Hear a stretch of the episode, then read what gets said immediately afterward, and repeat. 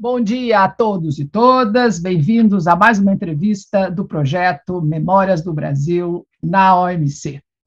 Ah, o, como eu contei para vocês nas outras vezes, esse projeto é apoiado pela Fundação Alexandre Guzmão do Itamaraty, pelo Centro de Comércio Global da Getúlio Vargas, que eu coordeno, e pela Cátedra OMC. Olha lá a cátedra, no final da sala tem uma cátedra, um símbolo da Cátedra OMC. Pronto. Eu tenho a honra de reencontrar, depois de muitos anos, uma, uh, uma diplomata brilhante, que uh, eu conheci quando eu comecei a, a, a ir para Genebra como negociadora da área de acesso a mercados. Tá?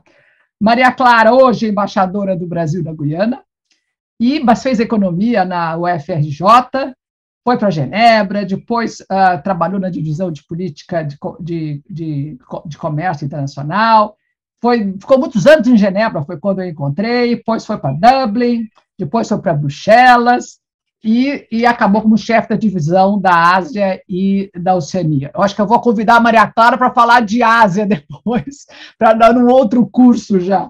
Pronto, foi, foi depois para Frankfurt, trabalhar no consulado em Frankfurt, e, como eu falei, hoje ela é a, embaixadora do Brasil na Guiana. Que também é valeria a pena a gente conversar um dia uh, sobre, sobre Guiana e sobre a floresta e tudo mais. Bom, Maria Clara, realmente é um prazer imenso de estar com você aqui. E, e é, o objetivo é exatamente de lembrar os nossos bons tempos né, de Genebra. Então, conta um pouquinho como é que foi o seu, o seu, o seu envolvimento com o comércio, que é sempre interessante ver né, como é que as pessoas do Itamaraty acabam tropeçando com o comércio, e a minha vingança é que vocês ficam no comércio por os bons tempos, não? E depois, como é que foi a sua chegada em Genebra, e o que, que, é isso de acesso a mercados? Então, conta para a gente um pouquinho, tá? Bom, Bom dia para todos. É o seguinte, uh, na verdade, o meu envolvimento com OMC começou com o meu envolvimento com o GATT. E eu não era nem diplomata ainda. Olha. Eu comecei a.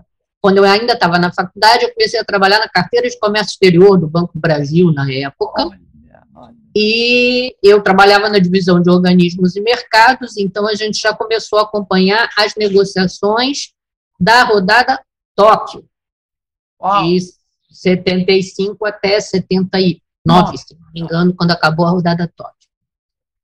E nessa época, uh, digamos, a, a OM, o GATT, OMC daquela época, era muito diferente, sobretudo porque o Brasil era muito diferente. Então, a posição que a gente tinha para defender e tudo mais era, era de defender mesmo, era uma coisa super defensiva.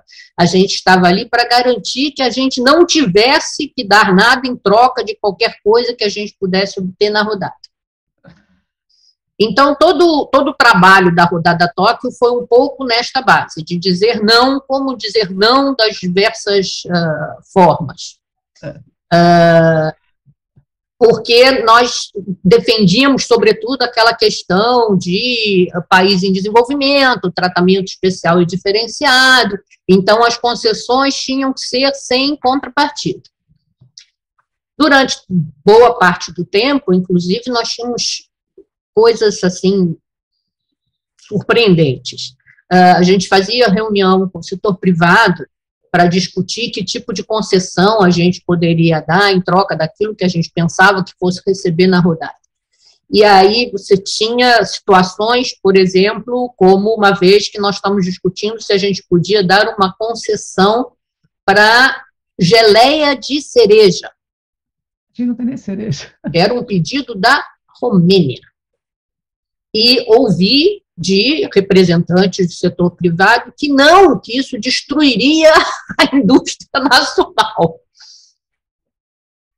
Quer dizer, nem concessão para geleia de cereja a gente podia dar. Agora a gente fica imaginando quantas pessoas estariam interessadas em voar para o supermercado para comprar com 50% de redução tarifária, lembrando que nessa época época as tarifas eram em torno de, porque tudo tinha uma sobretaxa, então variava de 105% a 205%.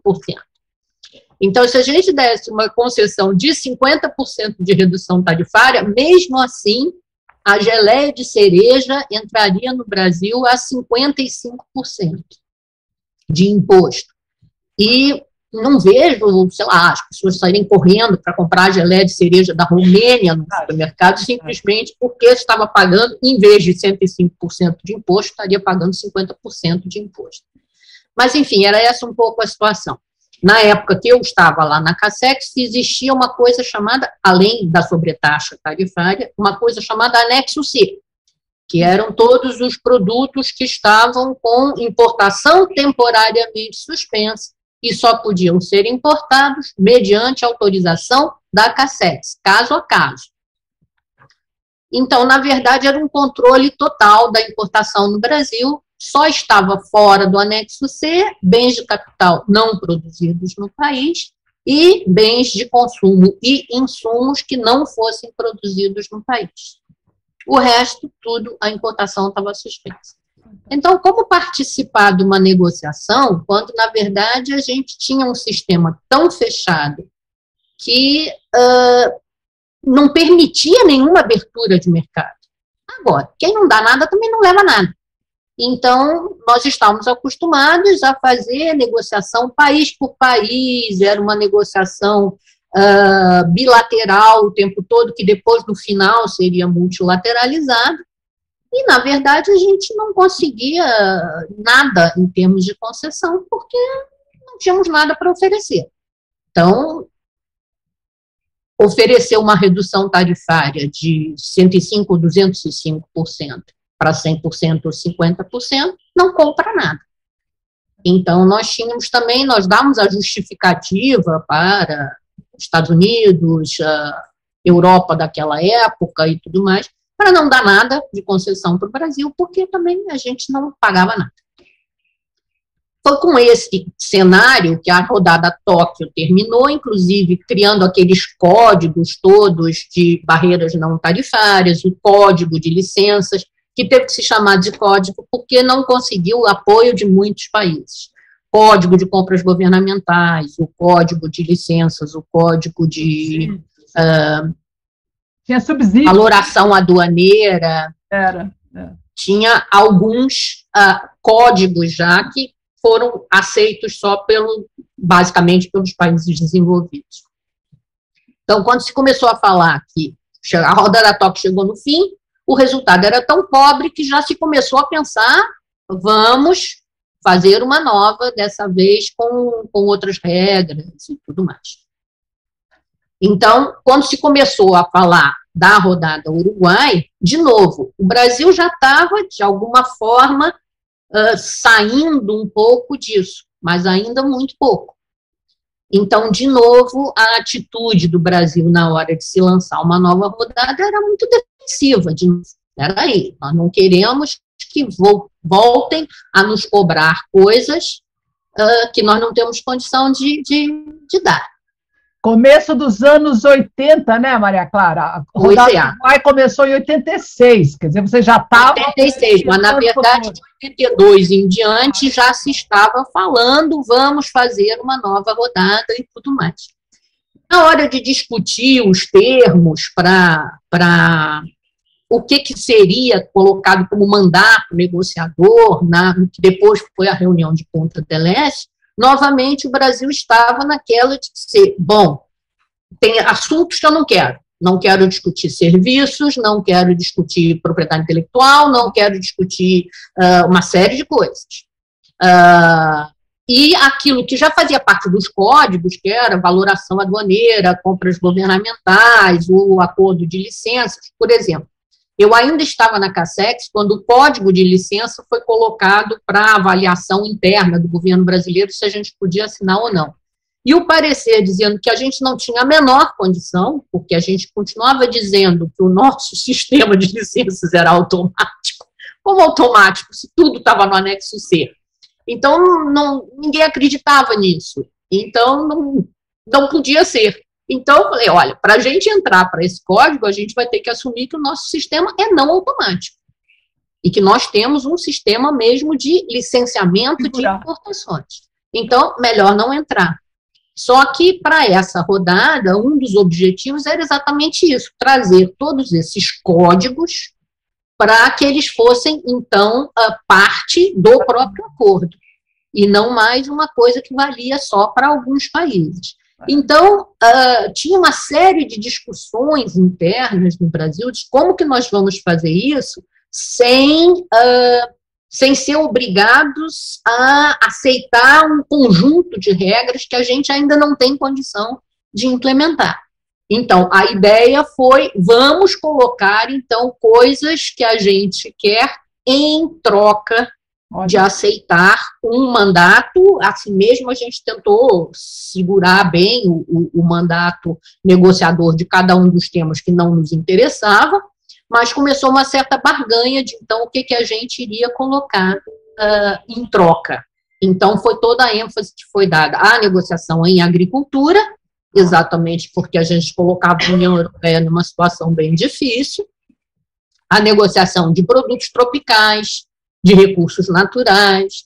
E aí, tarifas e medidas não tarifárias eram os temas que a gente queria que, de alguma maneira, a gente pudesse equilibrar.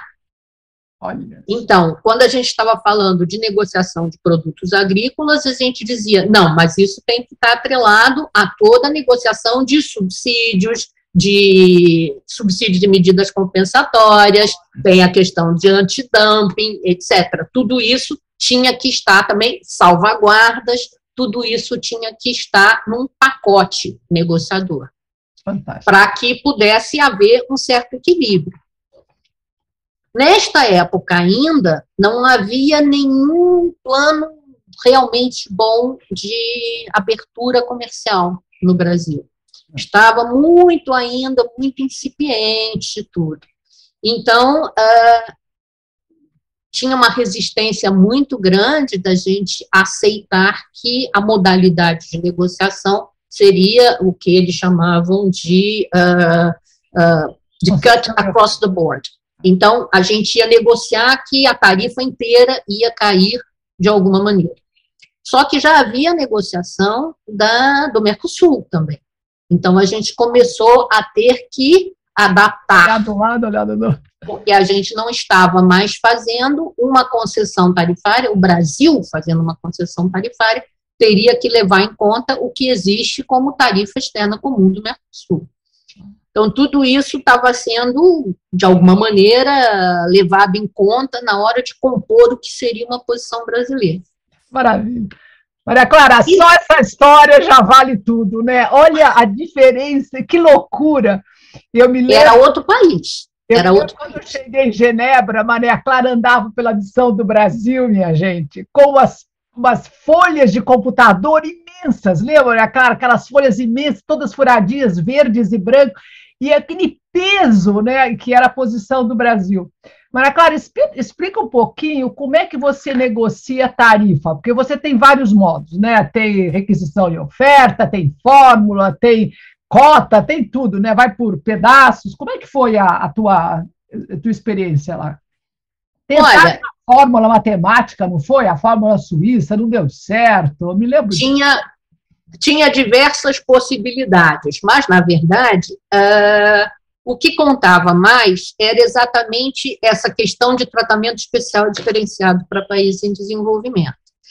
E por isso que tinha história de, ou seja, a fórmula é diferente para, né, para cada país em função do seu das suas dificuldades, do seu grau de desenvolvimento, não sei o quê. Tinha a questão de dizer que não, você tem que de todo modo separar alguns setores que ficaram fora da negociação porque uh, os setores considerados sensíveis não podiam estar submetidos a nada disso, e tinha uh, essa ideia de que então teria alguma coisa baseada numa fórmula e aqueles que quisessem algo além disso fossem negociar bilateralmente uh, reduções específicas para produtos específicos em troca de contrapartidas específicas igualmente. Então, eu me lembro de uma história muito engraçada de uma negociação que eu fui com o embaixador Graça Lima, que na época era conselheiro ou ministro, já não me lembro mais. E nós, nós fomos sentar com os americanos para discutir uma concessão, concessões para produtos específicos. E uma das coisas que o embaixador Graça Lima perguntou, porque a gente pedia concessão para suco de laranja, os produtos de sempre na nossa discussão com os Estados Unidos. E uh, até ele dizia que a moça tinha carinha de boneca. A americana tinha um cabelinho todo de cachinho, assim, bem carinha de boneca de porcelana, e ela tinha uma carinha bem vermelhinha. Aí ele dizia que ela era carinha de boneca, a americana. E ele perguntou para a carinha de boneca uh, o que seria considerado uma concessão uh, da nossa parte, uma, que seria uma contrapartida válida para uma concessão em suco de laranja. E ela, com a carinha de boneca, olhou para a gente e falou: nada. Ou seja, não importa o que você faça, eu não vou lhe dar uma concessão para suco de laranja. Tá. Então, é claro que uma negociação nessa base, por causa da produto, é, e por causa da não leva coisa alguma, porque Agora, ao mesmo tempo, ela dizia: Mas olha aqui, eu estou lhe oferecendo uma redução across the board para tudo, e não sei o quê, isso vai representar não sei quanto para o comércio exterior brasileiro. E ele dizia: Sim, mas eu, quero eu não quero nada disso. Eu quero concessão para suco de laranja. Então, não adianta me dizer que eu posso ter um ganho fantástico, maravilhoso com essa redução across the board, se os produtos que eu quero estão fora da negociação. Então, mas foi o que se chegou no final da que lembrar, ou Maria Clara, lembrar que a Flórida tava, exportava laranja, tinha, produzia muito laranja, o Brasil começou naquele tempo a ter uma exportação significativa de suco de laranja. Então, claro que o Brasil estava interessado né, que o americano baixasse a tarifa, abrisse cota tal, e o americano exatamente não queria. Quer dizer, e aí, é para quem está ouvindo, a, a palavra concessão é isso, né? Você abaixa a tarifa em troca de que o outro também abaixa a tarifa, e aí os países trocam as listas, em que produto você quer, né? É essa que é o jogo né, da, dessa época. Fantástico. É, né, no final das contas, na rodada do Uruguai foi uma mistura disso, né? O que aconteceu é que tinha toda essa negociação de uma redução across the board, e você tinha uh, que, para produtos que fossem considerados sensíveis, se podia fazer uma negociação à parte. Certo. E aí eu me lembro de uma outra coisa engraçada também, que foi nessa época, o Brasil também era um pouco assim, teve uma certa dificuldade em enviar uma delegação para fazer uma rodada de negociação uh, tarifária. E não veio ninguém do Brasil. Então, eu tinha marcado uma série de, de reuniões com vários países e tudo, e só tinha eu. Então, marcamos com a União Europeia para discutir tarifa e medidas não tarifárias. E aí eu chego na missão da União Europeia e pedi desculpa, eu estava uns cinco minutos atrasada, pedi desculpa, oh, puxa, eu cheguei atrasada, desculpa. Ele disse, ah, não, não se preocupe, sua delegação ainda não chegou. É. Aí eu falei, acabou de chegar, só tem eu. E eles eram 26 pessoas na sala. E do lado de lá tinha eu e as minhas pastas poderosas, cheias de coisa dentro. E aí eles ficaram absolutamente constrangidos, porque tinha eu, que era a segunda secretária na época, contra 26 do outro lado. E eu me lembro que até eles deixaram um registro em algum lugar. Então, o pessoal de Bruxelas sabia que o Brasil tinha se reunido com eles e era um contra 26. E eles me pediram, então, por favor, senta no centro da mesa, para ficar mais próximo de todo mundo. Teve um pouco de tudo. E foi bem engraçado aquela reunião, porque no final das contas eu tinha recebido de Brasília uma série de reações, né? Eles queriam concessão para isso, diziam, oh, isso não. Então a gente estava falando de café solúvel, estava falando das coisas mais variadas, e para tudo que eles perguntavam, eu tinha lá na minha pasta uma informação qualquer para dar para eles. Mas para ver como é que era difícil a gente ter uma negociação nesta base, de discutir produto por produto, o que, que a gente vai, vai oferecer ou o que, que a gente vai pedir. Né? Maria Clara, acho que você tocou um ponto fundamental que, o, que o, tenho certeza que os ouvintes vão gostar de, de, de escutar um pouquinho mais. A, a, essa necessidade, a troca de informação entre, entre Genebra e, a, né, e Brasília o tempo todo, a cada reunião que você ia, você fazia aqueles longos telegramas, pedia as instruções, o pessoal do Brasil consultava o setor, voltava, né? E você sempre, essa, a, história que você contou é maravilhosa, quer dizer, você estava lá sozinho, não veio a delegação, mas você tinha as informações todas, quer dizer, a importância da troca da informação e de você, aquela história, você já estava preparada de qualquer forma para a reunião. Eu adorei esse ponto, tá? Ah, sim, porque era uma, uma época sem computador, né? Por favor. E era. Então, a, a, comunicação era ainda mais complicada, né? Para conseguir as instruções Mas, era mais difícil. Lembra ainda. como é que a gente batia, batia as, as, as a, né, trocando as informações, que era E, era EH, lembra? Não podia botar acento, tudo em letra grande. Lembra dessa fase? Eu fui ah. especialista em bater sem cedilha, sem, sem tio. Quer dizer, é fantástico. Depois aquilo lá era criptografado e ia para Brasília e voltava. Quer dizer, o auge da modernidade era IBM com corretor. IBM com corretor. Por favor, não fale mal, que eu tinha uma linda IBM. Maria Clara, conta para mim, essa, você falou, por que, que você falou de produtos, recursos naturais e produtos naturais, recursos naturais e produtos tropicais? Conta um pouquinho como é que era essa, essa negociação. Os países em desenvolvimento justamente tinham né, esses produtos e os outros não tinham. Por que, que foi separada essa é. lista? Foi separado, na verdade, por iniciativa dos próprios países interessados, né? Porque uh, e foi também um pouco para reequilibrar isso tudo. Né? Então, como a gente queria tratar, não queria tratar tanto assim de tarifas e medidas não tarifárias como uh, parceiros iguais, a gente queria seguir discutindo essa questão de tratamento especial diferenciado para os países em desenvolvimento e tudo mais. Entre outras coisas, a gente separou disso para que não fosse pura e simplesmente uma concessão linear perdida no meio ou colocada nas exceções, a gente queria que então houvesse uma negociação específica para produtos tropicais. Ou seja, você queria aí, baixar essa tarifa para você poder exportar produtos tropicais para os países desenvolvidos. Ótimo. Esta era uma coisa. A parte de recursos naturais já era um pouco diferente, porque a gente queria também garantir que a gente tivesse liberdade para, por exemplo, limitar a exportação.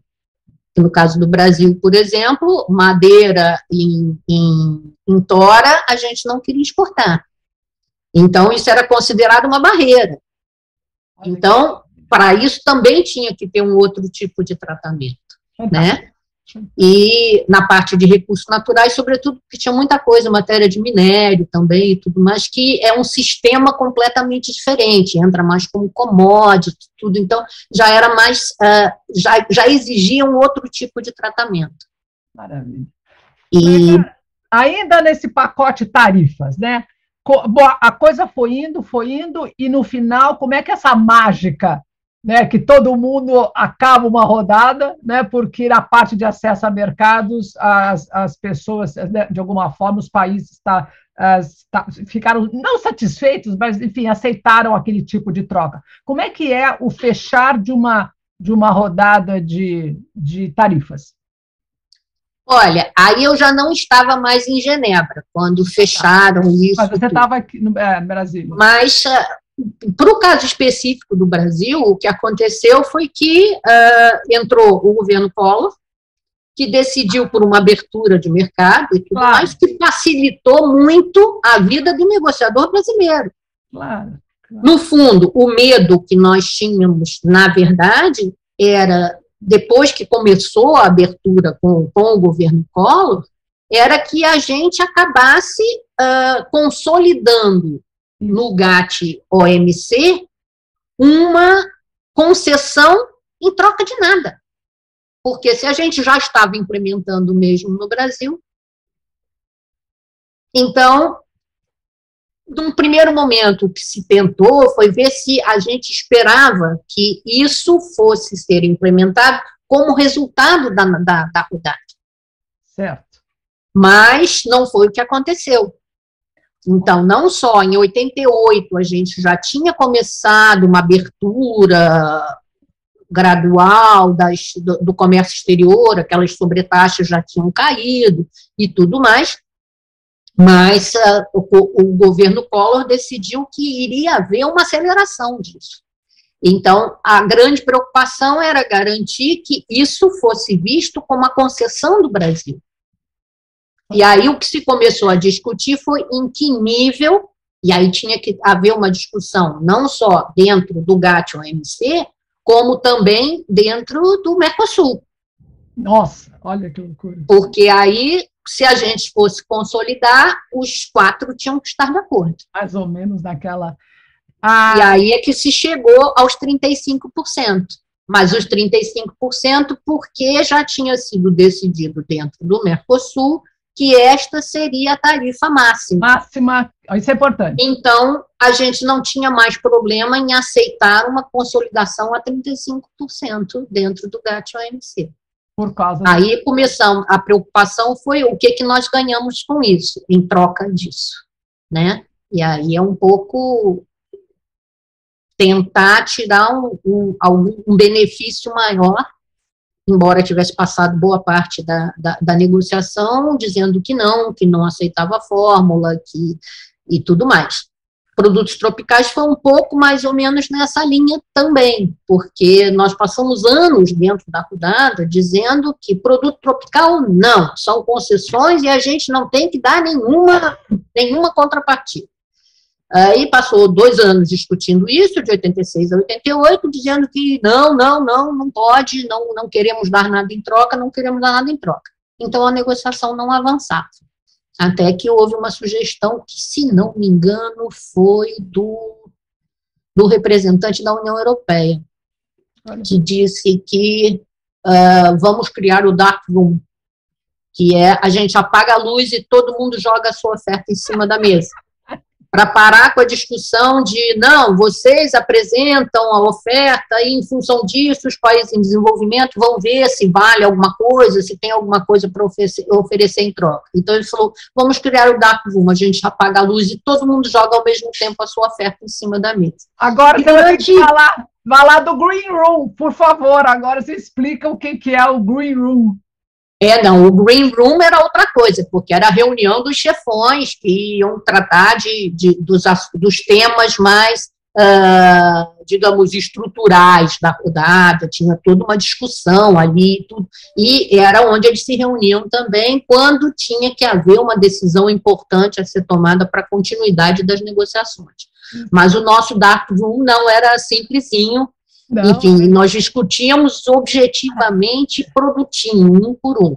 Tem uma história engraçada também do, do colombiano perguntando: I would like to know, bananas is on the table or not?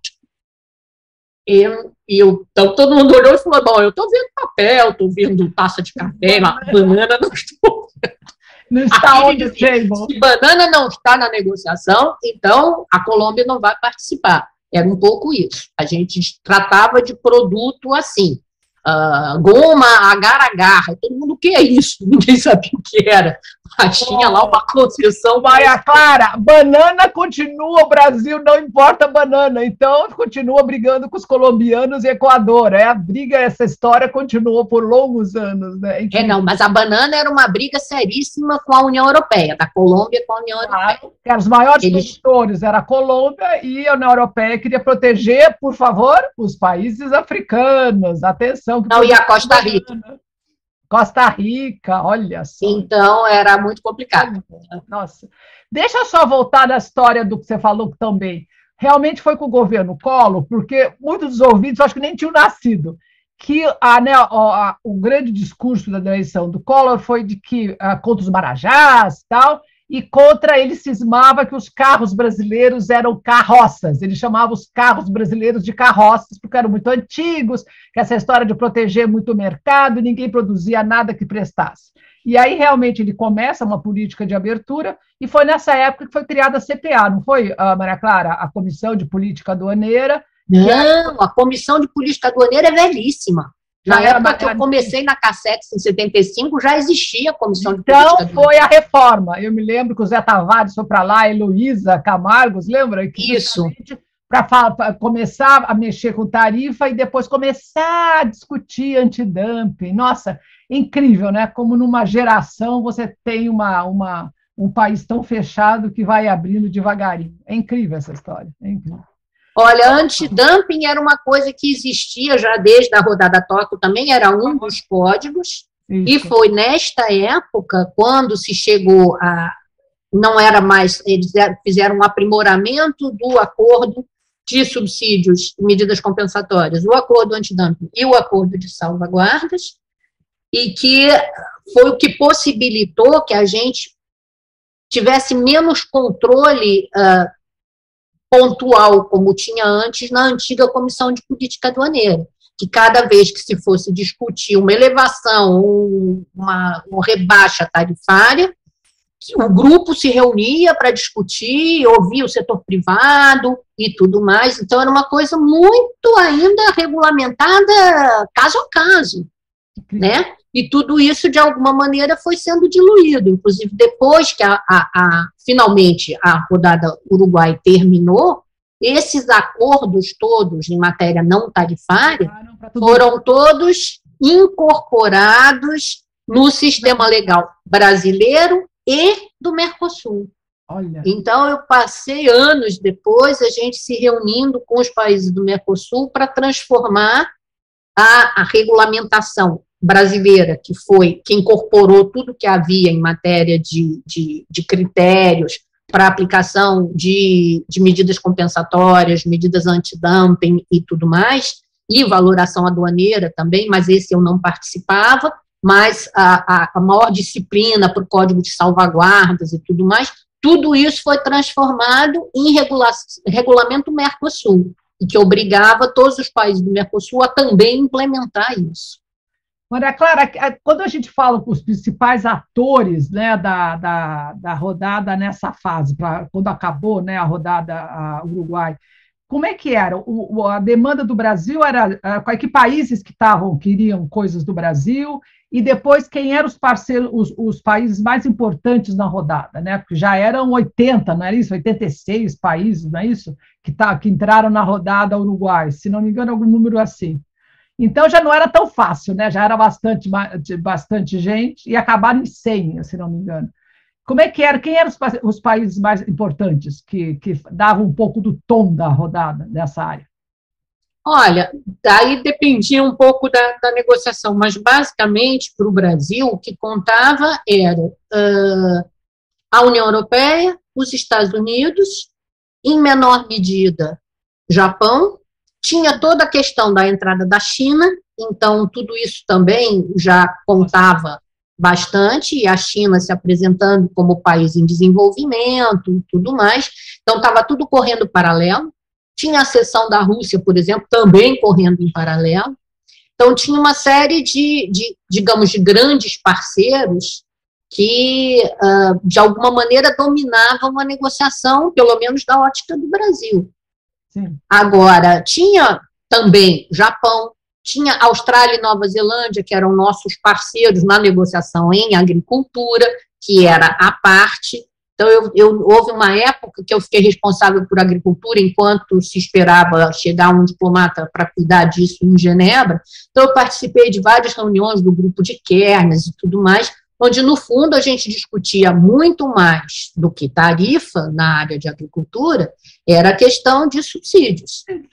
Claro. Então, tudo isso, subsídios e SPS. É, medidas sanitárias. Medidas sanitárias e fitossanitárias, que era o que, na verdade, incomodava mais para os países produtores de produtos agrícolas, que era o que incomodava mais era exatamente a parte de subsídios a gente exigir da União Europeia toda uma disciplina, e, e SPS, que também, no fundo, representava uma forma de, de impedir claro. facilmente a, a, a, importação. E aí, com exigências, às vezes, que não se justificavam e tudo mais. Então, esta disciplina toda, o grupo de agricultura tratava à parte. E, de novo, na hora de equilibrar tudo isso, a gente tinha que ver o que estava sendo oferecido em matéria de produtos industriais e o que estava surgindo em matéria de agricultura. Até para mostrar que, ah, para a cara de boneca, inclusive, que, olha aqui, com a agricultura toda fora, não adianta você me dizer que, eu estou, que está me proporcionando uma abertura de mercado que pode chegar até 70%. Eu não produzo nada disso. No que eu produzo não está entrando. Você não, não tem, não tem, não tem concessão para o que eu produzo. Então, a, a, a, minha avaliação do resultado da rodada é diferente da, da sua, né? E era um pouco isso. Tinha Japão também, que era um país, às vezes, também bastante resistente à, à, à concessão de, de setores específicos e tudo mais, que também tinha dificuldade na negociação e tudo mais. Tinha os ASEAN, que de alguma forma trabalhavam em conjunto, mas que defendiam posições como países em desenvolvimento, mas também aceitavam mais coisas do que o Brasil naquele momento estava disposto a aceitar.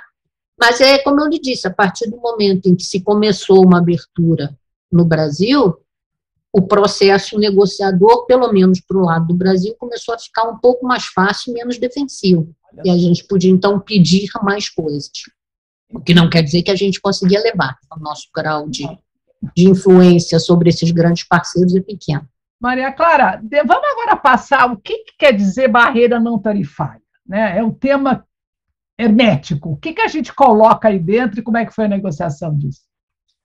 Ah, se colocava várias coisas, porque tinha uh, uma forma de, por exemplo, licença de importação é uma medida não tarifária. Então, independentemente de qual é a tarifa que é aplicada, se a gente tem algum controle indireto sobre a importação, está incluído como barreira não tarifária. Muitas dessas passaram a ser mais tratadas em função do acordo de salvaguardas, o acordo de medidas compensatórias e o de antidumping, que no fundo eram medidas também que eram aplicadas para impedir a importação. Entrou também na parte de, do acordo com barreiras técnicas ao comércio, que, de novo, também podia representar uma série de, de uh, entraves ao comércio e que não estavam diretamente relacionados com tarifa. Inclusive, tinha produto que tinha tarifa zero, podia entrar livremente, mas não entrava. Não entrava, não entrava. Isso. Uma das, um dos, dos, dos, temas importantes, né, que quem mexe com o comércio internacional, é tentar modelar qual seria é, o valor dessa, dessas barreiras não tarifárias. Né? Você tem barreira tarifária é fácil, está lá nas listas de concessão, seja 10%, 15%, etc. E aí tem todo um trabalho de você juntar, por exemplo, suco de laranja, não sei o quê, com tanto de açúcar tal. Ver que tipo de medidas estão sendo né, colocadas na fronteira, as famosas barreiras não tarifárias. E para você fazer modelagem, né, para você saber se o acordo é bom para o Brasil ou não, você tem que fazer esse cálculo, quer dizer, se tem antidumping, se tem salvaguarda. E aí tem um trabalho incrível, que quem gostar do assunto, está na UCTAD, que tem toda uma área de barreiras não tarifárias, melhorou muito do nosso tempo, Maria Clara. E eles fazem, né, como é que seria o preço no mercado internacional, se fosse livre, ou qual é o preço realmente atual, e eles estimam uma, um valor equivalente para essas barreiras não tarifárias.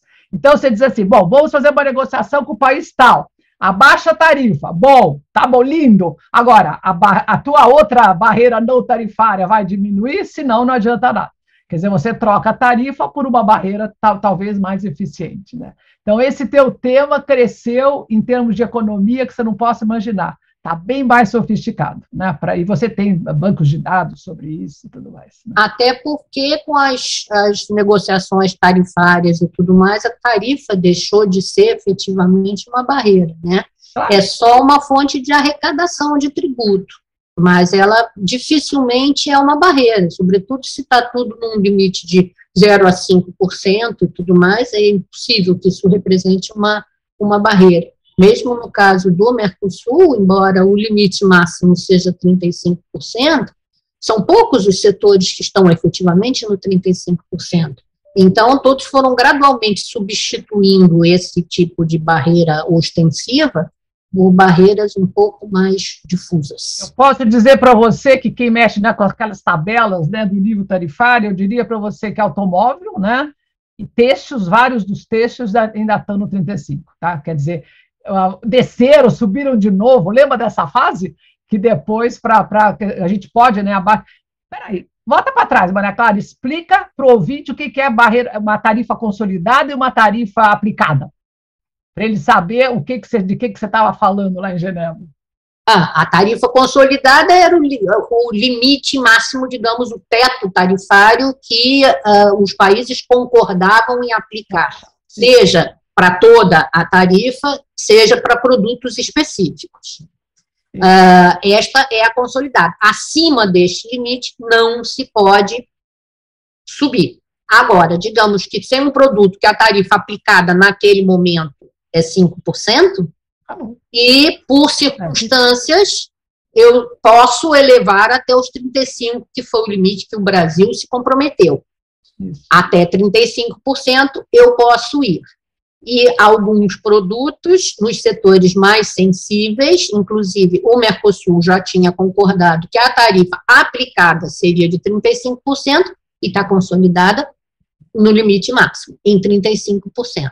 Maravilha. Agora, houve, depois da rodada do Uruguai, embora tivesse consolidação a 35%, teve negociação brasileira para elevar temporariamente por algum tipo de, de de dificuldade para aquele setor Foi na crise, né? foi na crise é. da balança de pagamentos. Eu me lembro da, minha, da Maria Clara discutindo as cotas de automóveis. Lembra, Maria Clara, que foi para o automóvel? É, nós tivemos que defender o sistema automotivo também, porque uh, não era muito fácil de defender, na verdade, mas uh, de, de novo, porque o Brasil tinha tratamento uh, especial e diferenciado para países em desenvolvimento, então a gente usava o artigo 18, que era medidas de balanço de pagamentos.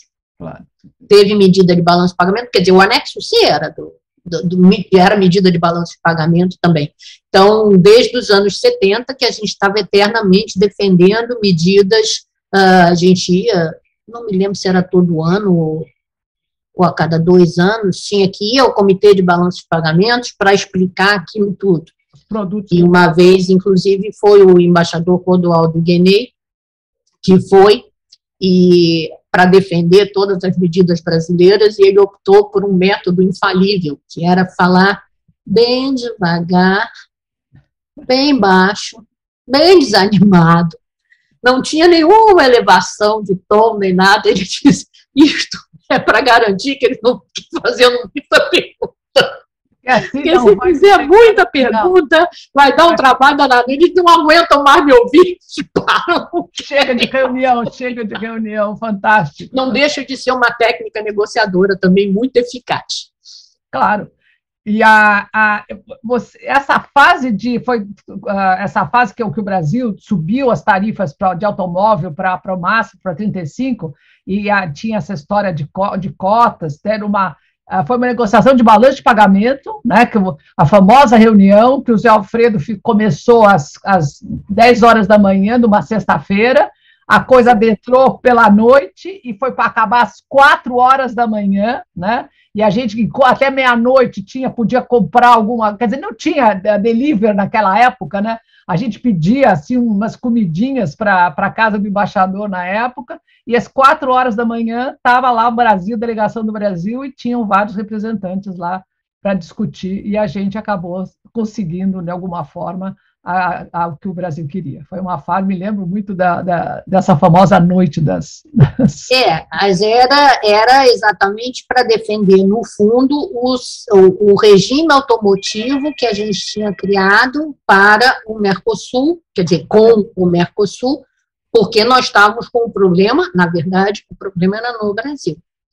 E claro. aí se optou por isso. E aí a linha de defesa era que isto era uma medida de balanço de pagamento que, uh, graças ao embaixador Graça Lima, foi mais ou menos aceito. Foi. Chegou a ser herói, no jornal, herói nacional, conseguiu é. o regime automotivo. Incrível essa história. Maria Clara, conta um paralelo para acabar. Como é que era essa, que eu acho fascinante, Mercosul, quer dizer, o Mercosul começou a negociação em 86, não foi? Começou a negociação, não. Quer dizer, a rodada, vamos lá, a rodada do Uruguai começou em 86, acabou em 93, 94, tá? 94. Isso. O Mercosul começaram a, a começou, acho que a, né, foi assinada a vontade política de fazer o Mercosul em 86, não foi isso? E foi assinado em 90, 91, não foi isso? Como é que foi essa junção das duas? O que que era ah, e eu me lembro que o Paraguai, quando entrou na rodada, baixou as tarifas todas para 10%, era linear 10%. E aí teve toda uma negociação, porque né, nem Brasil nem Argentina acabaram a rodada Uruguai, ah, com, vários, com, com, vários níveis diferentes. E aí o Paraguai teve que subir tarifa. Tá? E aí essa era essa, essa uma história absolutamente fantástica. Né? Quer dizer, como é que você acerta, que tipo de concessão você dá porque os países tinham que se alinhar na TEC, né? O Paraguai subindo e os outros países migrando para a TEC, né? Para a famosa TEC. Como é que é, na verdade, mesmo durante a negociação, no, no GATT, depois OMC, a gente já tinha muitos, muita coordenação com os países do Mercosul, exatamente porque a gente sabia que, uh, ao final, da rodada, mesmo que a gente apresentasse, sendo a concessão do Brasil, a, as concessões da Argentina, uh, de Uruguai e Paraguai, no final isso ia tudo ser consolidado na tarifa externa comum do Mercosul. Então, não podia haver nada ali que a tarifa externa comum depois fosse um, um, claro. coisa cheia de perninhas, né? Que cada um aplica alguma coisa ali. Então a gente você tem desvio de comércio. Claro, você entrava é. para o Paraguai com era 10, para depois o Brasil estava com 35, claro. Não pois é, então não, não tinha mais como, porque a gente ia todos, uh, os quatro países iam se comprometer a aplicar aquela tarifa. Então, só podia entrar por aquela tarifa. Então, se a gente tivesse dito que é 35%, não pode o Paraguai dizer que é 10%. Pois é. Né? Ou então o Paraguai estaria então violando os seus compromissos no GATT-OMC, porque ele estaria aplicando 35% e ele tinha se comprometido só com 10%. Então, mesmo durante a negociação, a gente já sabia que, muito embora ainda não existisse, a gente ia ter que lidar com isso. Migrar com isso daí. Tá? E a, teve outra história divertida que a gente vai se lembrando, a história do bacalhau. O Brasil importava muito bacalhau, eu acho que era tipo 10% de tarifa, tá? E aí, com o Mercosul, e para proteger a merluza a argentina, aí era uma tarifa muito mais alta. E depois, quando foi a, a, as, as, reuniões, Maria Clara, para você aprovar que o Mercosul estava dentro das regras do artigo 24, era aquela história que como é que você vai dar? Você tinha que dar uma, uma compensação para a União Europeia, que a tarifa, que era o país que comprava bacalhau, uh, subiu a tarifa, então você perdeu a exportação na União Europeia deu uma grande confusão a história do bacalhau por conta da, do, do, da merluza argentina. Eu acho que isso é, dá uma. A, a, negociação do artigo 24, de novo, ela é bem, bem complicada, porque a gente tinha que procurar demonstrar que a tarifa externa comum não violava compromissos assumidos no GATT-OMC. E aí, uh, aqueles produtos específicos que, por alguma razão, alguém tenha se sentido prejudicado, é uh, sobre esses que nós vamos discutir, eventualmente, caso a caso, algum tipo de compensação. Só que a gente queria partir do pressuposto de que, na média, saiu todo mundo ganhando. Eu não tenho que, que compensar especificamente por uhum. cada produto específico, porque, na verdade, na média, todo mundo saiu ganhando. E era esse o argumento do Brasil. E o que era incrível também, Maria Clara, é que você não tinha nem como, ah, naquele tempo, primeiro que não tinha computadores, muito menos aqueles modelos que hoje você usa, você sabe muito bem, antes e depois da tarifa, vamos calcular e ver como é que os outros países estão afetados. Não tinha nada disso tinha realmente o, né, o feeling da, dos negociadores é que aquilo no total estaria compensado, né? Quer dizer, a maneira que você negociava naquele tempo era muito mais né, do, do, do, do da sensação do, do, do, negociador do que hoje você vai lá com modelagem e fala, não, mas aqui né, na, na média ganhamos ou perdemos. eram tempos muito mais, muito mais difíceis, não é? Muito mais. É, não, o cálculo, eu imagino que devia ser alguma coisa meio manual, né? Uma coisa. Era manual, é, é. Eu me lembro mais, que falava. Mais demorada, pelo menos.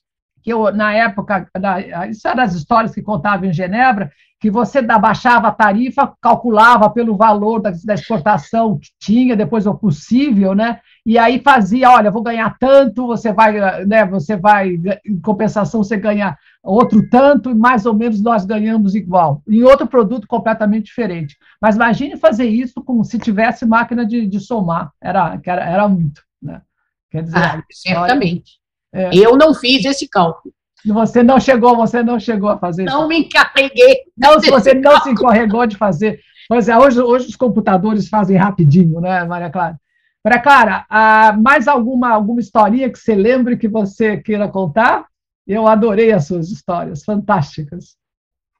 Essa da negociação do, do, do, do da noite, da, da, das noites mal dormidas por conta de negociação, eu achei importante isso daí. Não, eu acho que as historinhas mais, mais interessantes eu já falei, em especial porque o grande, grande ator nisso tudo sempre foi o embaixador Graça Lima, né? É, esse não é. Esse ele era, tá, tá na, ele era especialíssimo para para essas histórias. Não, maravilha. Maria Clara, olha, obrigadíssima pela sua participação. Eu acho que uh, você entender de comércio internacional tem que ter né, atrás da sua cabeça, não é uma linha fria né, que está lá no final do acordo, numa linguagem que você mal entende. Não, a graça da, da, de você acompanhar negociações internacionais é ver o esforço das pessoas que estão lá envolvidas, ver como é que a, a, né, a, você sai daquela, daquela situação embaraçosa, né, de alguma forma, que o Brasil uh, saia, saia uh, satisfeito, né, de alguma forma, não saia prejudicado, e como era diferente, esse contraste em tão pouco tempo, não é? Se você pensar que a rodada acabou em 90, em 94, não é, é, uma, é uma questão de, de como o mundo mudou nessa época, né, e como as tarifas abaixaram. E, Maria Clara, para você ficar contente, das tarifas da TEC daquela época, há 30 anos, nós estamos aplicando as mesmas tarifas. A tarifa da TEC, né, a tarifa externa do Mercosul, continuam ali no número, no patamar que você deixou. O Brasil conseguiu não baixar tarifas até o ano de 2020, o que é absolutamente fantástico, né? Pois é, tá vendo? Os, os números que você negociou ficaram lá ah, muito bem ah, guardados. Então, pronto, Maria Clara, muitíssimo obrigada. E eu acho que nós vamos te convidar para você falar depois da sua outra experiência, que foi Ásia, tomar conta da Ásia, que também tem. Ah, mas aí é mais político, menos econômico. O que é mais divertido, né? Então, pronto. Muito obrigada.